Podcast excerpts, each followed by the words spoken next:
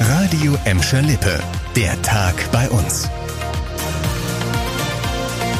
Mit Nadine Bohnengel, hallo zusammen. Erst war es durch Schnee und Glatteis ganz schön rutschig auf den Straßen, jetzt sind die Autofahrten teilweise ganz schön holprig. Nach Schnee und Eis gibt es in Gladbeck, Bottrop und Gelsenkirchen gerade erhöhte Unfallgefahr durch Schlaglöcher und lose Gehwegplatten. Das haben uns die Städte auf Nachfrage mitgeteilt.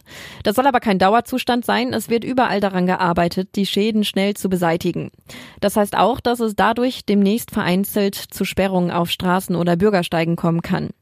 Wenn ihr draußen unterwegs seid und noch Frostschäden entdeckt, könnt ihr sie eurer Stadt melden. In Gladbeck und Gelsenkirchen geht das über die Melde-App. Bottrop hat eine Hotline freigeschaltet. Die Kontaktdaten findet ihr auf radioemschalippe.de.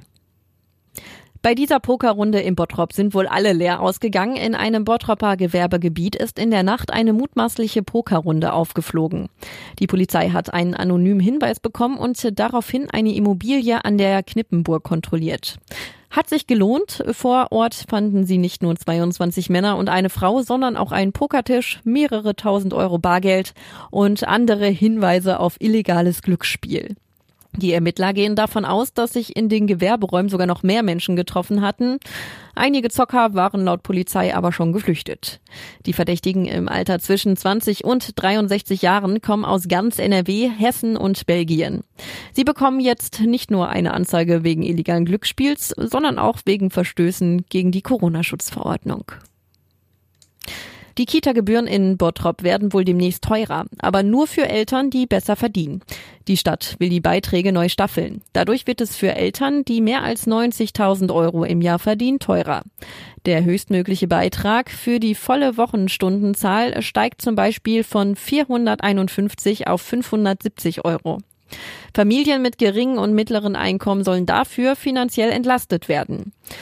Die neue Beitragstabelle soll auch für die OGS-Gebühren gelten.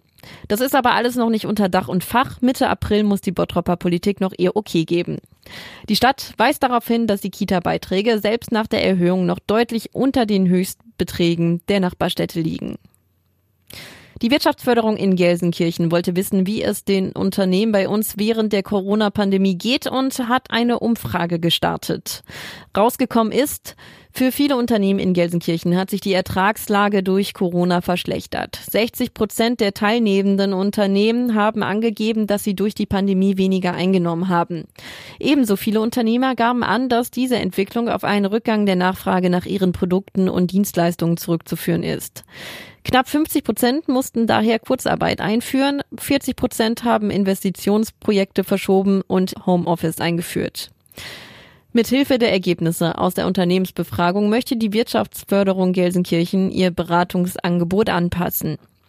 Das war der Tag bei uns im Radio und als Podcast. Aktuelle Nachrichten aus Gladbeck, Bottrop und Gelsenkirchen findet ihr jederzeit auf radioemschalippe.de und in unserer App.